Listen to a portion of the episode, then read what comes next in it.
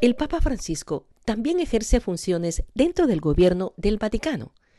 Conocedor del funcionamiento administrativo de las diferentes congregaciones de la curia romana, siempre tuvo un sueño.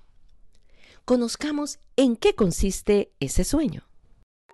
Porque el pasado es historia y el futuro es incierto, aprovechemos el presente y conversemos ahora del siguiente tema. Padre Roberto Mena Reforma de la Curia Romana. Bienvenidos a un nuevo episodio de Vivir el Presente con Mama Hilda. Aleluya, aleluya. Jesucristo ha resucitado y la iglesia se renueva el Papa Francisco ha dado un paso definitivo hacia la Iglesia sinodal, iniciando una reorganización de la curia romana, promoviendo una evangelización más eficaz, con un espíritu más fecundo y fomentando un diálogo constructivo con todos. Para ello la Iglesia cuenta con una nueva constitución apostólica, denominada Predicar el Evangelio es decir, la naturaleza misionera de la Iglesia, entregada públicamente este recién 19 de marzo del año 2022. Precisamente para describirnos y detallarnos esta nueva constitución apostólica, se encuentra con nosotros el padre José Roberto Mena, miembro de la congregación religiosa Misioneros de la Santísima Trinidad, y elegido por el Papa Francisco con una función particular desde hace tres años como misionero de la misericordia.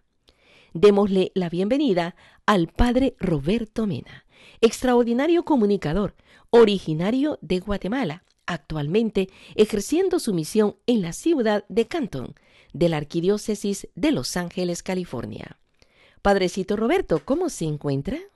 Muy bien, gracias a Dios y muy contento de estar en este transcurso de esta Semana Santa y luego pues eh, preparándome para eh, la Semana de Pascua donde tendré un viaje para ir a el Vaticano precisamente con el Papa Francisco, todos los misioneros de misericordia. Así que eh, es un momento muy alegre para mí de servir al pueblo de Dios y luego también de poder eh, representarlos delante de nuestro Santo Padre Francisco y compartiendo con los otros 550 misioneros de misericordia en el Vaticano. ¡Wow! ¡Qué interesante, Padre!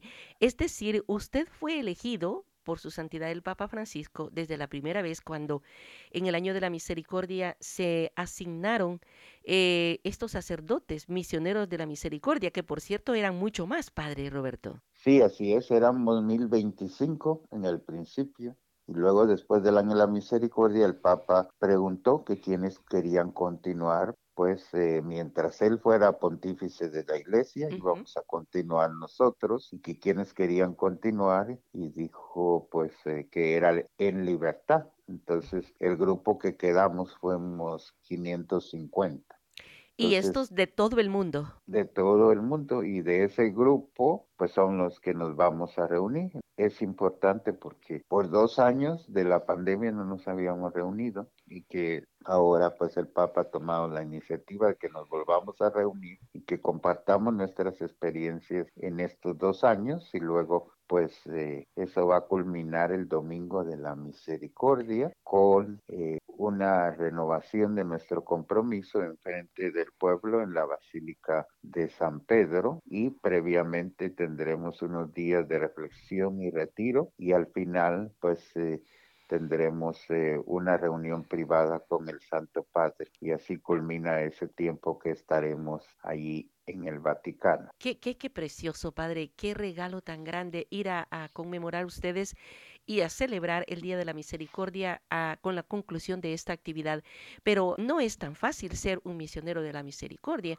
Por ejemplo, usted, eh, aún y en medio de la pandemia y ahora, en este tiempo en que ya se está en e, esta cuaresma que ha sido diferente después, después de estos eh, tiempos difíciles, pues a usted le ha tocado tener mucho trabajo en el confesionario, padre. Sí, así es, y, y sobre todo en esta cuaresma que está terminando, muchas personas han regresado a la iglesia después de la pandemia, entonces muchos tuvieron dos, tres años de no confesarse. Entonces, eh, esos casos me han regresado a mí, como creo muchos sacerdotes, pero de una manera especial me han regresado a mí debido de que tienen confianza de confesarse, porque a veces pues son confesiones largas y poder escucharlas atentamente es parte eh, de nuestros compromisos como misioneros de misericordia. Entonces, por eso es que han sido eh, días agotadores que me han tocado y, y normalmente les doy citas a esas personas de una hora para que ellos se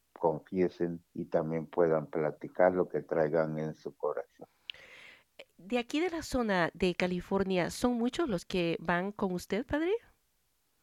Sí, así es, eh, sobre todo del decanato donde yo sirvo, eh, de las parroquias alrededor, los demás sacerdotes me envían a personas que mm, pues que ellos no tienen el tiempo de poder escucharlos por tanto tiempo y que ellos saben que necesitan, entonces me los han enviado durante todo el tiempo de la cuaresma. ¿Como cuántos misioneros eh, de la misericordia hay aquí, digamos, en Los Ángeles? En Los Ángeles de eh, bilingüe solamente soy yo. Ajá, sí, sí, esa es la gran Pero hay de inglés y hay y hay otros 10 más que están en distintas áreas de la arquidiócesis. Ajá, qué bueno. Padre, que Dios nuestro Señor, la Santísima Virgen, le acompañen en una misión tan extraordinaria. Y adelante, porque no, no es a cualquier sacerdote que le asignan esta responsabilidad. Muchas gracias por estar dándonos este tiempo, porque ahora usted viene con la intención de aclararnos, dar a conocer unos cambios que se van a realizar en nuestra iglesia, que dicho de paso han sido anunciados anteriormente por su santidad el Papa Francisco. Adelante, Padre Roberto. Sí, pues desde el principio que el Papa Francisco entró en su pontificado, se dio cuenta que las oficinas de la curia romana, que es allá en el Vaticano, todas las oficinas tienen una función, Entonces, él se dio cuenta que de alguna manera habían sido afectadas porque las mismas personas estaban sirviendo por muchos años. Entonces, él comenzó a visitar las oficinas una por una y de una manera sorpresiva, sin avisar. Entonces, de esa manera iba conociendo la realidad de cada oficina, lo que ellos estaban haciendo como parte de su función como papa, pero también darse cuenta que le faltaba para esa oficina ser agilizada.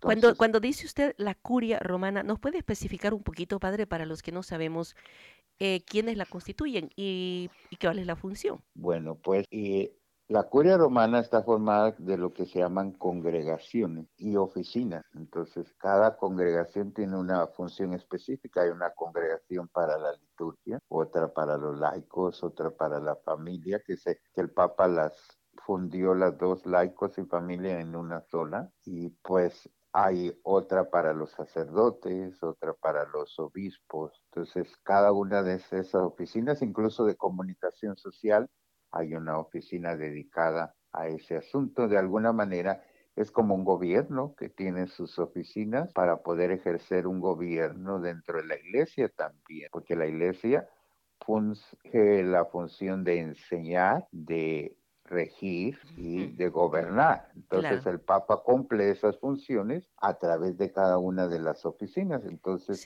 el Papa ha querido hacer cambios en esa oficina desde que entró en cada una de esas oficinas. Entonces, incluso en la Secretaría de Estado, que es la que de alguna manera rige a todas las demás oficinas. Entonces, el secretario de Estado del Papa es el que está pendiente de todas las oficinas, igualmente, pues eh, está en relación eh, con otras organizaciones civiles e incluso militares del área alrededor de Italia. Entonces, todo eso es importante y el Papa se ha dado cuenta que esas oficinas necesitan un cambio.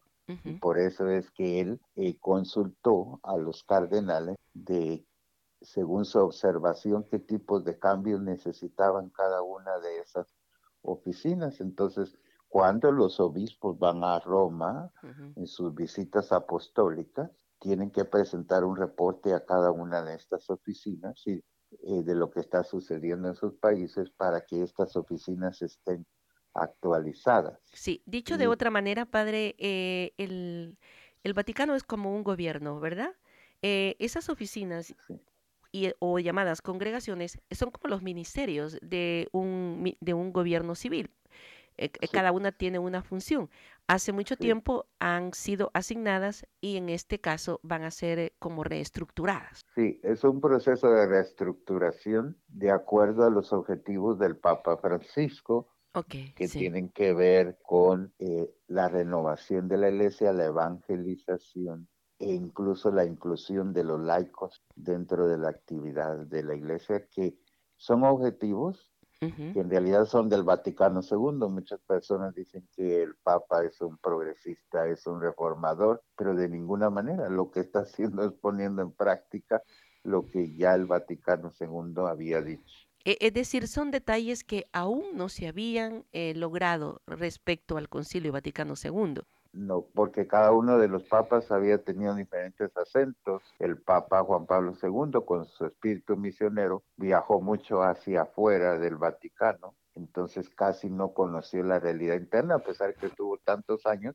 debido a su espíritu misionero. Entonces no logró hacer muchos cambios en las oficinas. Luego el Papa eh, Benedicto XVI fue un papa de transición. Él sí comenzó a darse cuenta de lo que estaba pasando, pero había otros asuntos urgentes para arreglar y estuvo poco tiempo. Entonces, al que prácticamente esa responsabilidad ya la venía a venir el Papa Benedicto y, y, él ha dicho en conferencias de que él sabía que la persona que podía hacer unos cambios en la reforma era precisamente su sucesor y que si a él le hubieran preguntado quién es la persona que él aconsejaría, para ser su sucesor, que la mejor persona hubiera sido precisamente el Papa En otras palabras, es una reestructura necesaria que solamente había sido atrasada por disposiciones quizás más, más prioritarias que habían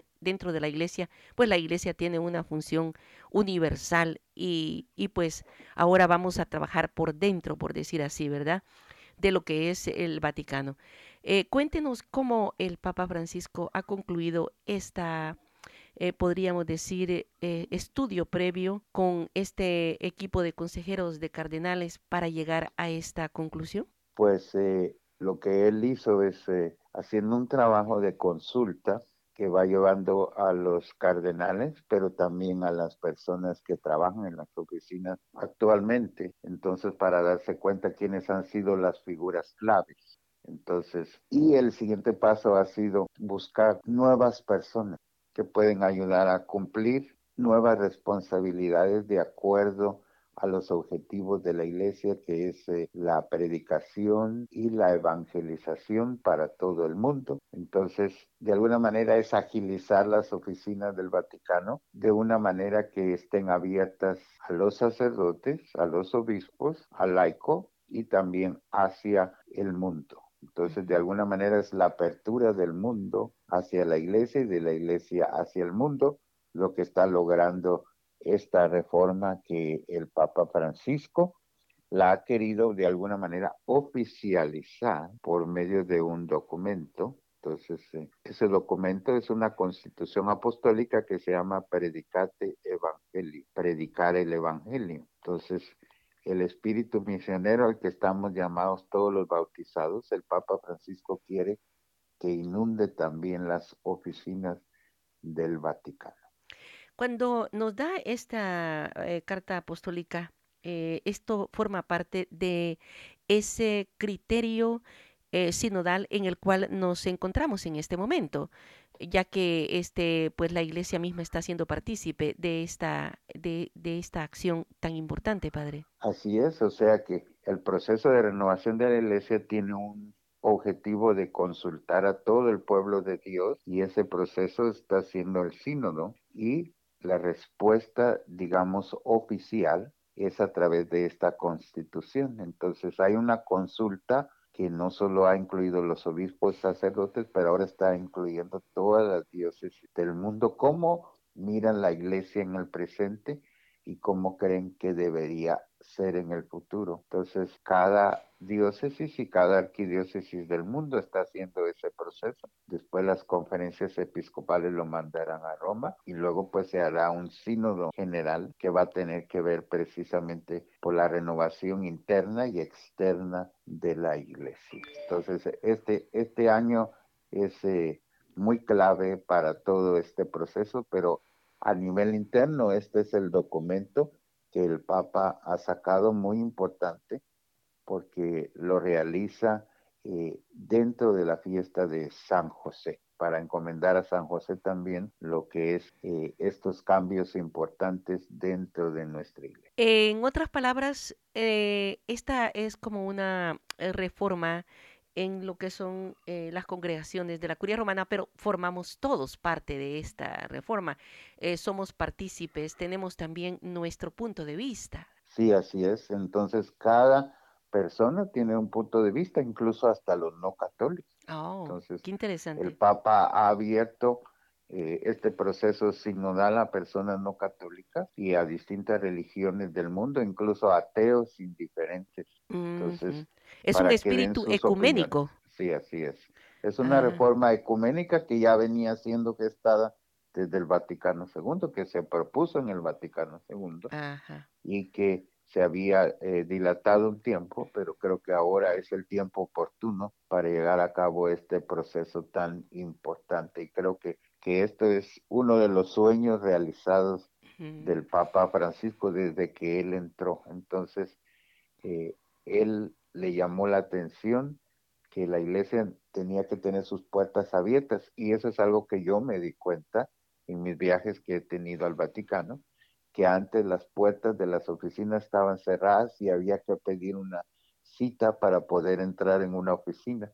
Ahora las oficinas están abiertas todo el día y pueden entrar personas a hacer consultas, lo que antes no se hacía. Entonces, todos esos cambios ya se comenzaron a ver algunos progresos dentro de este pontificado de nuestro Papa Francisco.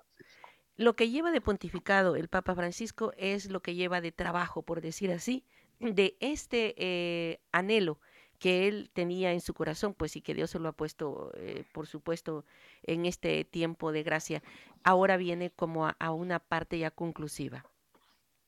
Sí, así es. Ahora es, digamos, eh, lo que es la consulta a las diócesis y luego la parte práctica de cómo se va a hacer los, los cambios en cada una de las oficinas.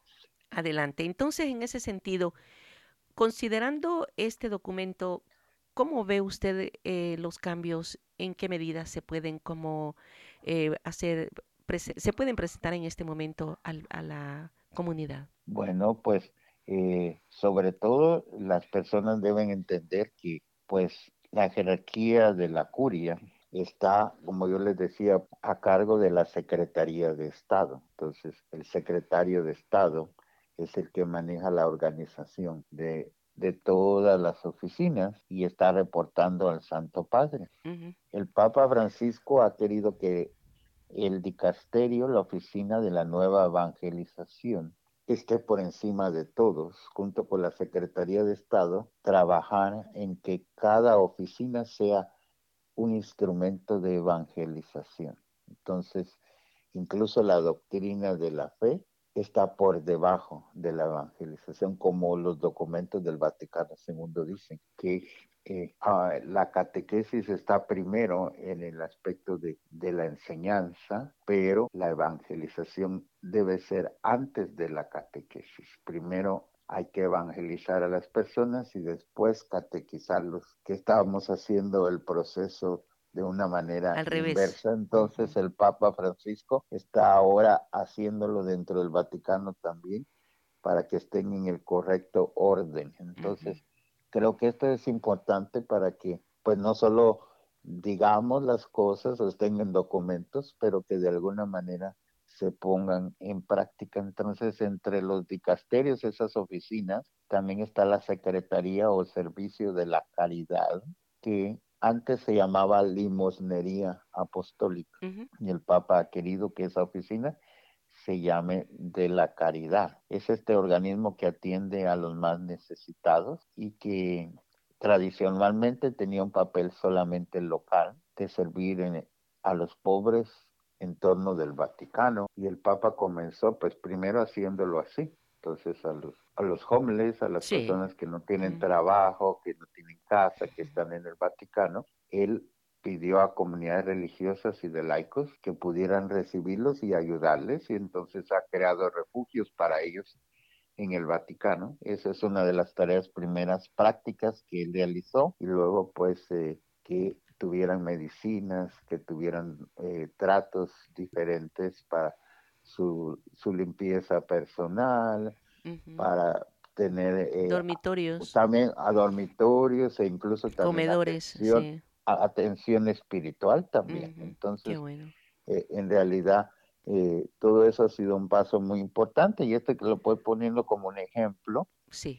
que el Papa Francisco ha hecho estos cambios, ha pedido incluso que a organizaciones y también empresas puedan servir y trabajar con los pobres también. Entonces, esta oficina, pues ahora no solo se está dedicando al trabajo interno ahí en el Vaticano, pero también pues eh, está tratando de coordinar todos los esfuerzos de caridad de las diócesis a través de esta oficina. Entonces, este es un ejemplo muy importante de esa reforma que, que durante cinco años ha llevado el Papa Francisco. Entonces, y él quiere que se vaya ampliando cada día más y las organizaciones de Caritas diocesana, que cada oficina existe en las diócesis, tenga una manera de reportarse con esta oficina que hasta el momento no se había hecho porque eso quedaba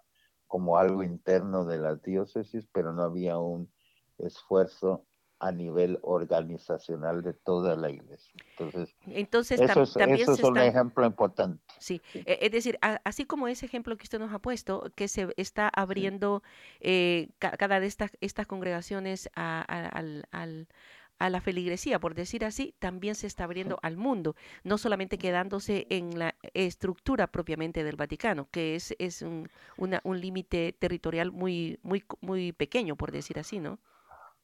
Sí, así es. Entonces, de alguna manera está demostrando el carácter universal de la iglesia y también lo que es la transparencia. Ajá, sí. Entonces, otro de los ejemplos es eh, eh, lo que es eh, el Banco Vaticano. Entonces, eh, el Papa ha creado de alguna manera eh, una oficina de finanzas que incluye el Banco Vaticano, porque antes estaba muy libre, cualquier laico, cualquier persona podía tener una cuenta en el Banco del Vaticano y ahora se ha establecido que solamente los obispos de las diócesis eh, pueden hacerlo, pero siempre tienen que estar supervisados por el Vaticano. Entonces, eso es algo importante que ha sucedido, porque ahí también había cierta corrupción que el Papa Francisco descubrió. Eh, y descubrió y ha hecho los cambios necesarios. Entonces, actualmente está haciendo una oficina más dinámica el Banco del Vaticano y eh, transparente también para el público, porque las personas pueden saber lo que está sucediendo y cómo la iglesia invierte los fondos que recibe.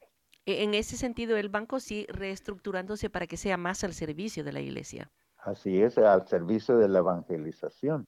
También esta es una oficina que necesitaba mucha reestructuración y que pues el Papa consultó también a economistas y financieros del mundo, de otros bancos, que le den a, a la iglesia sugerencias de cómo llevar el Banco del Vaticano, que se llevaba de, una em, manera, digamos, superficial. Y ahora se está llevando con el mismo proceso que se lleva cualquier banco del mundo. Interesante, interesante. Además de esos ejemplos, en términos concretos, en términos generales, eh, ¿podría señalarnos los puntos claves de esta eh, reforma? Eh, ¿Cuáles son las novedades, las que podrían ser como más llamativas? Bueno, pues yo creo que al promulgar esta, esta constitución apostólico, apostólica, pues eh, creo que se ha llevado a cabo algo muy importante, como es eh, que todo esté al servicio de la evangelización. Hay una parte del documento que se llama los principios generales y creo que ahí indica qué tipo de reforma quiere el Papa Francisco. Entonces, es decir, la prioridad de la iglesia es evangelizar. Ese es el mandato de, Jesús a, a, sus discípulos. Vayan por todo el mundo y anuncien la buena nueva. Eso es la prioridad. Sí, entonces, sabiendo que el Papa Francisco enfatiza que todo cristiano es un discípulo y es un misionero, esto se debe especificar dentro de las oficinas del Vaticano. Entonces, uno de ellos es la participación de los fieles laicos, mm. que ahora están siendo nombrados para funciones dentro de la curia romana.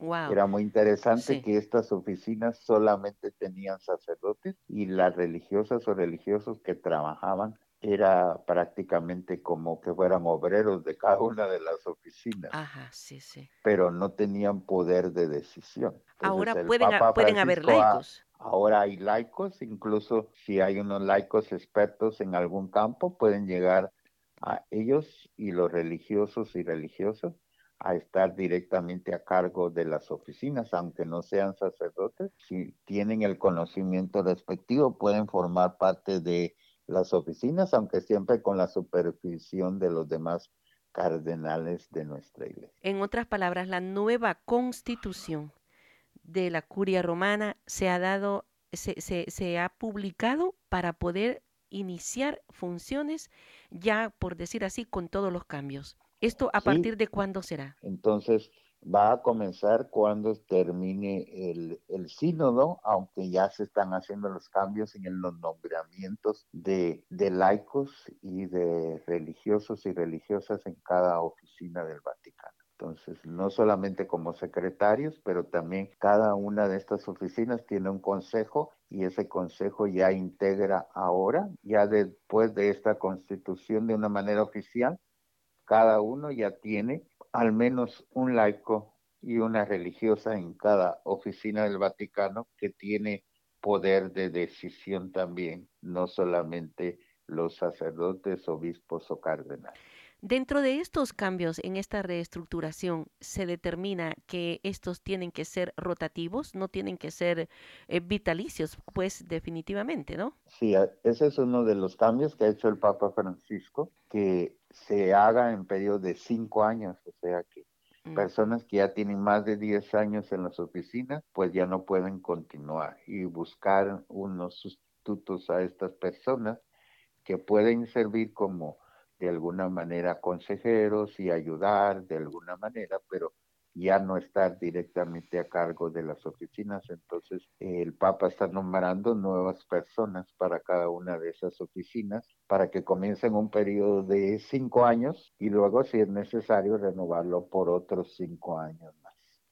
Ahora bien, también esta reforma va a tener un periodo de prueba, va a ser eh, eh, este, en algún momento eh, evaluada nuevamente. Sí, precisamente después del proceso del sínodo a nivel de toda la iglesia, porque ahora estamos a nivel local, después va a ir a nivel nacional esta, esta consulta, después de ser a nivel nacional, pues ya va al nivel de toda la iglesia el siguiente año en el año 2023, allá a mediados del año del 2023. Ya se va a hacer a nivel de todo el Vaticano, después va a salir un documento y ese documento que va a reflejar cómo quiere los laicos y cómo quiere el pueblo de Dios que sea la iglesia en el futuro. Ese documento servirá también para cada una de estas oficinas tener una función directa de acuerdo a lo que los mismos laicos y las mismas diócesis del mundo le están ofreciendo esa eh, idea a la iglesia de cómo debe ser. El camino eh, hacia la sinodalidad que nos ha eh, invitado a ser partícipes el Papa Francisco es un camino, por decir así, que incluye toda esta reestructuración y nos va a mantener en este ambiente sinodal. Sí, así es. Entonces, por eso es que como el Papa ha dicho, que la sinodalidad tiene que ver con la manera de ver la iglesia y cómo la iglesia responde a los signos de los tiempos. Entonces, cómo la iglesia se va a seguir renovando, porque no podemos seguir usando los métodos de hace 20 años. Cómo el mundo está pidiendo esos cambios, entonces se van a reflejar en las oficinas de la curia y pues también en las oficinas de cada una de las diócesis del mundo, porque lo que va pasando en Roma sucede en las diócesis. Estas mismas oficinas de alguna manera están en cada diócesis del mundo. Entonces, el mismo proceso de renovación que se va a realizar en el Vaticano, después va a tocar cada una de las diócesis donde nosotros nos encontramos.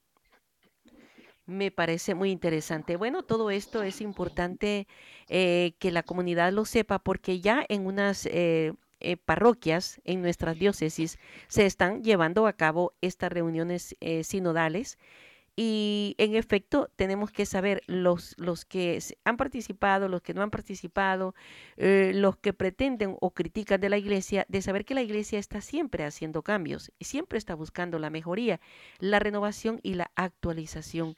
Por eso, gracias eh, que nos está haciendo eh, estos detalles, Padre, descriptivos de esta nueva etapa de la iglesia. ¿Usted considera que en este momento nuestra audiencia tiene un papel que desempeñar. ¿Cuál es su consejo para esto? Bueno, primero que participen en el proceso sinodal en su parroquia, que pregunten porque ya hay sesiones de escucha aquí en la arquidiócesis de Los Ángeles y en las demás diócesis del mundo. Entonces, que consulte cómo están llevando este proceso sinodal en su diócesis y en su parroquia entonces para que puedan participar. Entonces, por ejemplo, aquí en mi parroquia vamos a hacerlo en la semana de la Pascua. Entonces vamos a tener una sesión en español, otra en inglés y otra bilingüe, donde son sesiones abiertas. Entonces son para católicos y no católicos, como yo les dije. Entonces es importante que se inviten a personas importantes dentro de la comunidad. Entonces todo eso creo que va a valer la pena porque y los también los párrocos van a poder escuchar lo que está pasando en su parroquia, en su comunidad. Este tipo de convocatorias es libre, es eh, eh, la persona, como usted mismo lo ha dicho, católico o no católico, pero también dentro de la iglesia no se eligen a XY personas que sean dirigentes o líderes, eh, puede llegar el que quiere. Puede llegar el que quiere, cualquier laico que asiste a la misa dominical puede asistir e incluso personas que tienen mucho tiempo, que tuvieron algún problema con la iglesia, también pueden regresar y combatir lo que les hizo salirse de la iglesia. Mm. Entonces, todo eso es importante porque esos puntos son los que van a ayudar a la reforma de nuestra iglesia. Entonces, lo que estamos haciendo a nivel local eh, va a afectar a nuestra iglesia en general. Entonces, el Papa ha hablado de esos puntos de, de misión, comunión y participación. Entonces, esto es lo que va a llevar estas sesiones y las personas que salgan de estas sesiones, la idea es que ellos puedan hablar lo que traen en su corazón. Entonces, en algunos momentos tendrán que compartir experiencias difíciles que les ha tocado vivir en la iglesia y cómo consideran que la iglesia puede cambiar para que no vuelvan a suceder esas malas experiencias. En este caso, si yo como católico eh, parroquiano me doy cuenta que en su parroquia, por ejemplo, la próxima semana se va a realizar este encuentro sinodal, sé de alguien que se retiró de la Iglesia Católica, le puedo notificar y le puedo decir, ahora puedes decir por qué eh, a ti no te gusta la Iglesia y qué es lo que quisieras que cambiara, ¿no? Por ejemplo. Sí, sí, así es. Entonces, eh, por eso es, tan importante porque va a incluir lo que es la comunión de todos los que ya están dentro de la iglesia, pero también la participación de otros sectores de la sociedad y de la iglesia que no han hablado mucho. Entonces, no solo los movimientos apostólicos que siempre están sirviendo a la parroquia, pero también personas que tienen iniciativas, por ejemplo, de ayuda a los pobres, de evangelización que a veces el párroco ni siquiera sabe que están dando un curso bíblico en tal sector de su parroquia porque no le han comunicado. Entonces, esas iniciativas que los laicos a veces toman, que algunas veces se han visto como rebeldes, no lo son, porque de alguna manera ahora van a compartir cómo les ha ayudado a ellos a progresar en su dimensión de ser evangelizadores. Y ahora con la eh, novedad de las redes sociales, pues deben de haber algunos influencers que se dedican eh, por su cuenta a hacer algún tipo de, de, trabajo en esta línea, ¿no? Que también a veces no puede estar coordinada con la iglesia. Sí, así es, y, creo que hacen un buen papel, entonces, eh, en la mayoría de los casos, entonces creo que el compartir lo que ya se está haciendo y que la iglesia sepa y que de alguna manera eh, no, la iglesia no va a querer como de alguna manera acaparar de sus ministerios, pero simplemente tener la información de lo que está haciendo y cómo de alguna manera se puede coordinar con algunas organizaciones que ya están trabajando en cada uno de esos aspectos, entonces de la caridad, del servicio, de la evangelización, de la comunicación social. Entonces, todo eso es importante coordinarlo y nuestra iglesia pues busca la unidad y la diversidad. Entonces, el, todas estas sesiones sinodales y este proceso de renovación a nivel del interno de la iglesia va a ayudar también a que nuestra iglesia tenga una mejor imagen hacia afuera del mundo y que antes ves que antes las críticas se evitaban. Sí, sí. Entonces, eh, cuando alguien decía una crítica al Papa, a los sacerdotes, a los obispos, eh, la Iglesia trataba de que no se publicara, pero ahora de alguna manera estamos buscando cómo mejorarnos internamente, cómo la Iglesia se va a convertir a Dios. Así dice el Papa Francisco, que es la conversión interna de la Iglesia para que sea la Iglesia de Jesucristo. Amén. Eso suena fuerte. Conversión de la Iglesia a Jesucristo. Sí. Interesante. Ahora bien, esas reuniones eh, parciales eh, parroquiales que van a tener, como en el caso de su parroquia, enseguida será a nivel de, de los, eh, em, digamos, a nivel de la diócesis en general, ¿no? Sí, va a ir primero a nivel local y luego eh, va a mandarse a la oficina de los obispos estas respuestas y todo lo que ha sucedido en estas sesiones y luego la conferencia episcopal de Estados Unidos mandará esas respuestas al Vaticano y ese va a ser eh, de alguna manera el material que se va a usar ya para el sínodo a nivel de toda la Iglesia Católica en el siguiente año 2023. Entonces, se va llevando este proceso tan importante. Entonces, el aspecto de sinodalidad y el aspecto de la reforma de la curia es uno solo.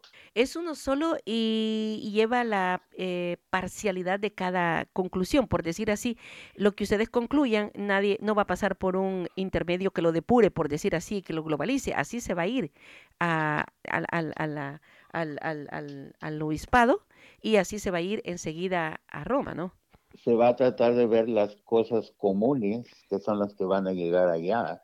Específicamente no se va a decir en la iglesia tal y tal se dijo tal cosa, pero sí se va a ver.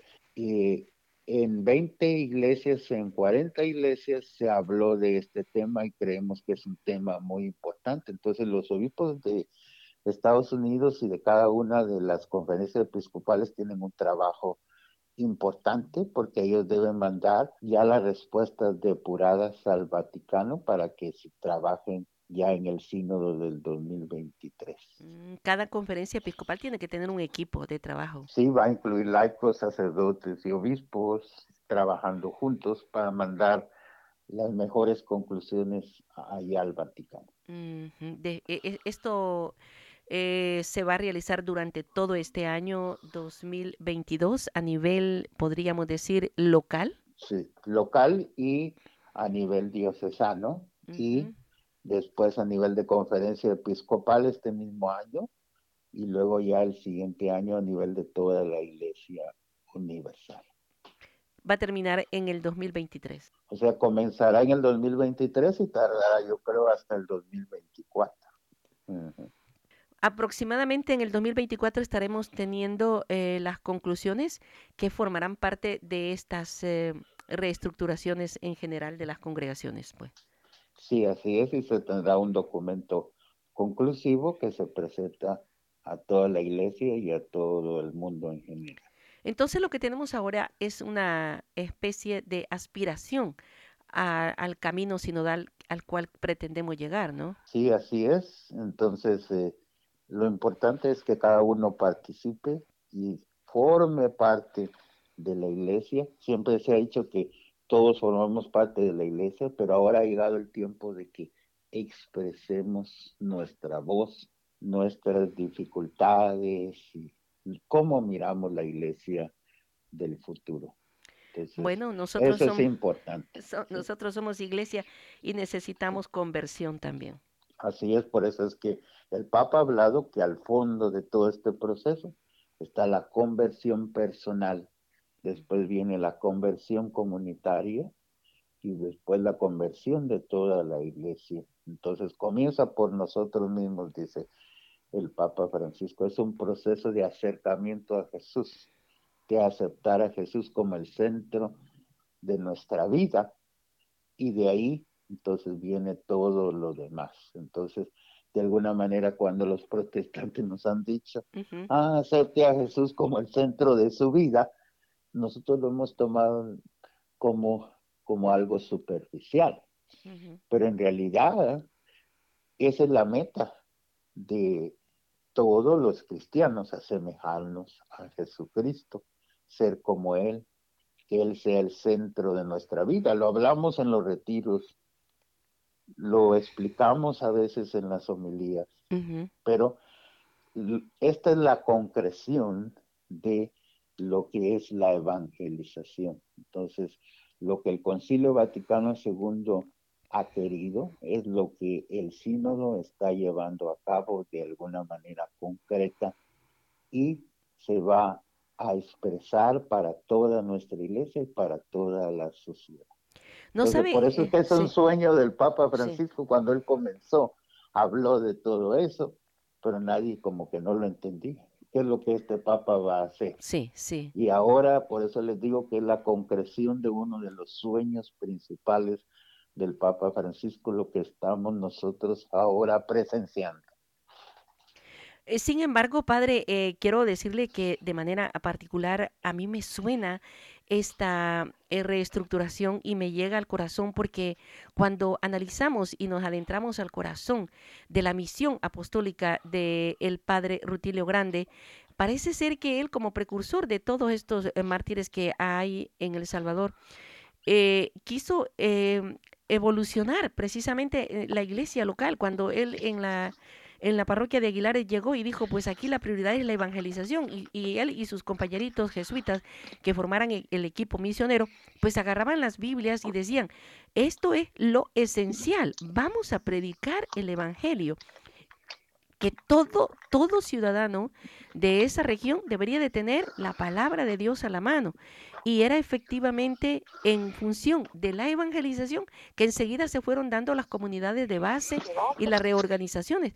Pienso que, que fue eh, un precursor también de este camino sinodal. Sí, así es. E incluso las homilías evangelizadoras de San Óscar Arnulfo Romero iban enfatizadas en la evangelización.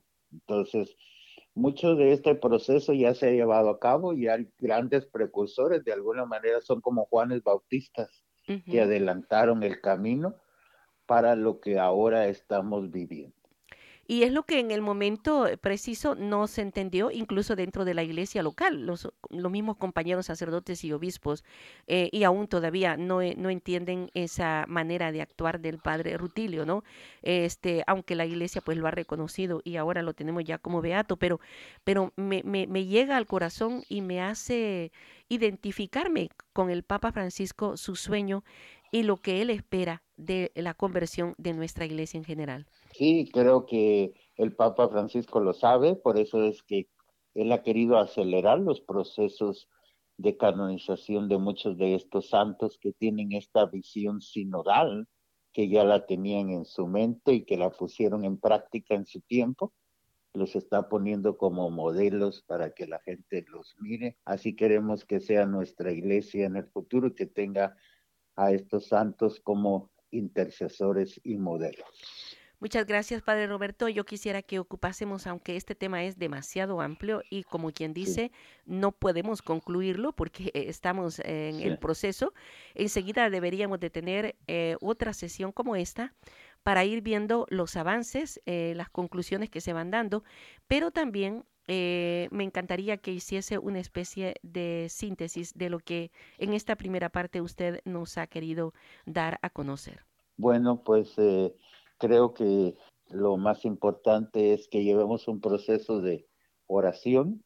Entonces, los invito a la oración personal y comunitaria para que todo esto se lleve y el protagonista de este proceso es precisamente el Espíritu Santo. Entonces, hay que orar mucho al Espíritu Santo que guía a nuestra iglesia para que esta sinodalidad, que es un espíritu se lleve a cabo dentro de nuestra iglesia de una manera concreta eh, a nivel local, en nuestra diócesis, en nuestra parroquia, a nivel general de los obispos de nuestro país y a nivel mundial a través de nuestra iglesia y de todas sus organizaciones. Entonces, que todos estemos dispuestos a cambiar de acuerdo al Evangelio, que el Evangelio siga siendo el centro de la vida de la iglesia, volver a leer la Sagrada Escritura, volver a entender el magisterio y la tradición de una manera nueva.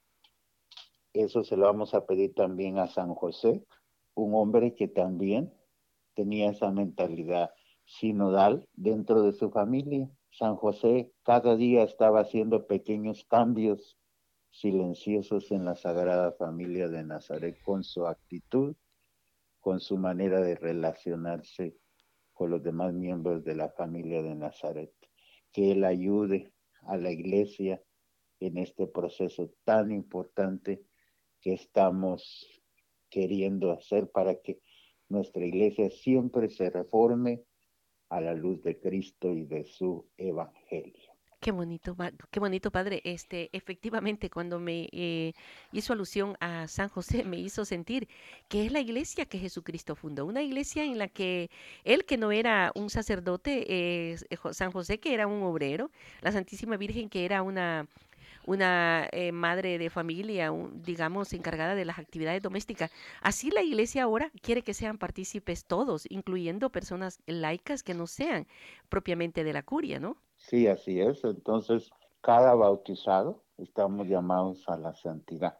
Entonces, incluyendo los sacerdotes, fuimos bautizados. Entonces, somos bautizados con un ministerio especial. Sí. Pero nuestra primera vocación es la vocación bautismal de ser profetas, sacerdotes y reyes. Entonces, esto es lo que queremos para toda nuestra iglesia católica. Excelente, pues solo hace falta que concluyamos con una breve oración y su bendición, Padre. Claro que sí. Agradezcamos a Dios por la inversión de este tiempo presente y por los frutos que de Él vamos a obtener. Hoy quiero pedirle al Señor que bendiga al mundo y todo este proceso que estamos llevando a cabo se está llevando también en medio de una guerra entre Rusia y Ucrania, en la cual el Papa Francisco quiere poner un aporte, entonces oramos y ya hemos consagrado a la Virgen María al mundo. Y ahora pues nos toca nuestra parte a cada uno de orar, de sacrificarnos, de hacer todo lo posible para que en nuestras familias haya paz, unidad, que nuestra iglesia siga trabajando en este proceso de conversión para que nos asemejemos a Cristo, cada uno de los cristianos del mundo, no solo los católicos, que estemos en comunión con la sociedad, que seamos la iglesia del Vaticano II, que quería que entre mundo y la iglesia estuvieran dialogando siempre juntos. Este, estos deseos que han sido de Jesús y que se han expresado a través de muchos pontífices de nuestra iglesia y personas importantes, santos y laicos y santos anónimos, todo lo que ha sucedido se lo presentamos al corazón de Jesús y el corazón de María. Y le pedimos que Jesús, María y José, la primera iglesia doméstica, que sean los que nos den esa fuerza para poder vivir en medio de un mundo cambiante y ser instrumentos de evangelización. Amén. Por Jesucristo nuestro Señor. Amén. Amén, amén. Su bendición, Padre. Y le pedimos al Dios misericordioso que nos otorgue la bendición. El Padre, el Hijo y el Espíritu Santo que nos siga renovando, convirtiendo y transformando. Amén. Amén. Conociendo y aprendiendo más de nuestros invitados. Si desea conocer o encontrar al Padre Roberto Mena, actualmente forma parte de la comunidad de misioneros trinitarios de la parroquia Nuestra Señora de la Victoria en Canton, California. Él ha sido asignado por el Papa Francisco como misionero de misericordia para repartir con otros 500 sacerdotes la misericordia de Dios por todo el mundo. Es director de la Red de Radios Católicas de América Latina y el Caribe. Es un excelente e incansable comunicador. Lo encontramos en todas las redes sociales como Roberto Mena ST y en YouTube con prédicas, mensajes, programas de radio y televisión y especialmente con las cápsulas de misericordia. Búsquelo como Padre Roberto Mena, ST, sacerdote trinitario. Te invitamos a nuestro siguiente episodio, del cual juntos podemos aprender. Preguntas, comentarios o sugerencias al correo vivirelpresente arroba mamailda.com.